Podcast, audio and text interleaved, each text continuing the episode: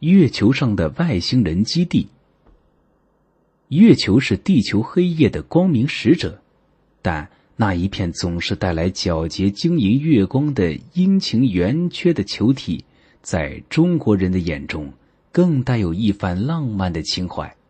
自古以来，那里是嫦娥、吴刚、玉树和玉兔的天地。无数诗人在这一小小的月亮上洒下了多少浪漫的诗情画意。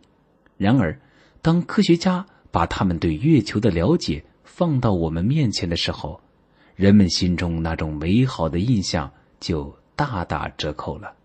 因为月球上是一个极端死寂和干燥的荒凉世界，布满了大大小小的坑穴、环形山，月面有日照的地方。可达一百二十七摄氏度，夜晚则降到零下一百八十三摄氏度。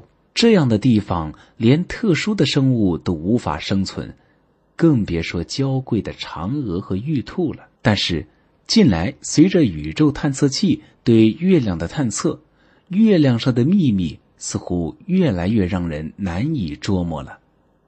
首先，美国人于一九六六年十一月二十日。发射的月球轨道环形器二号在月球表面上发现了一些像金字塔的建筑物，也有点像华盛顿纪念碑。它们的建筑角度明显运用了几何学原理，排列方式与埃及三座大金字塔顶点的排列方式完全一样。一九六八年十一月二十四日，太阳神八号太空船。在调查将来的登陆地点时，遇到了一个约十平方英里的大幽浮，但在绕行第二圈时就没有再看到此物。它是什么？没人知晓。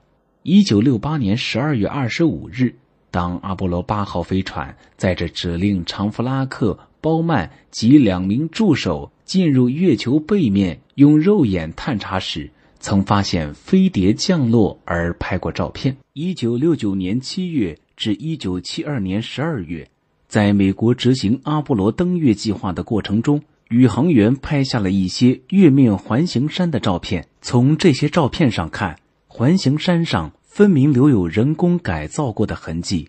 一九七一年，阿波罗十五号飞行期间，斯科特和欧文再次登上月球。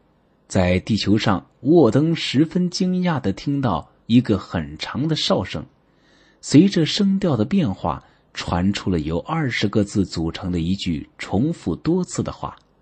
这哨声是否就是月球人的语言？一九七八年三月，苏联人造卫星从月球背面发回的传真照片显示，有一架二战时期的美制老式轰炸机。停放在月球的陨石坑边，有人推测可能是外星人掳到月球上去的。苏美两国科学家曾打算成立一个特别小组进行秘密调查，可是苏联卫星于1988年7月再次扫描该地时，飞机已神秘消失。月球真的是外星人的基地吗？这至今还是一个谜。等待未来的揭晓。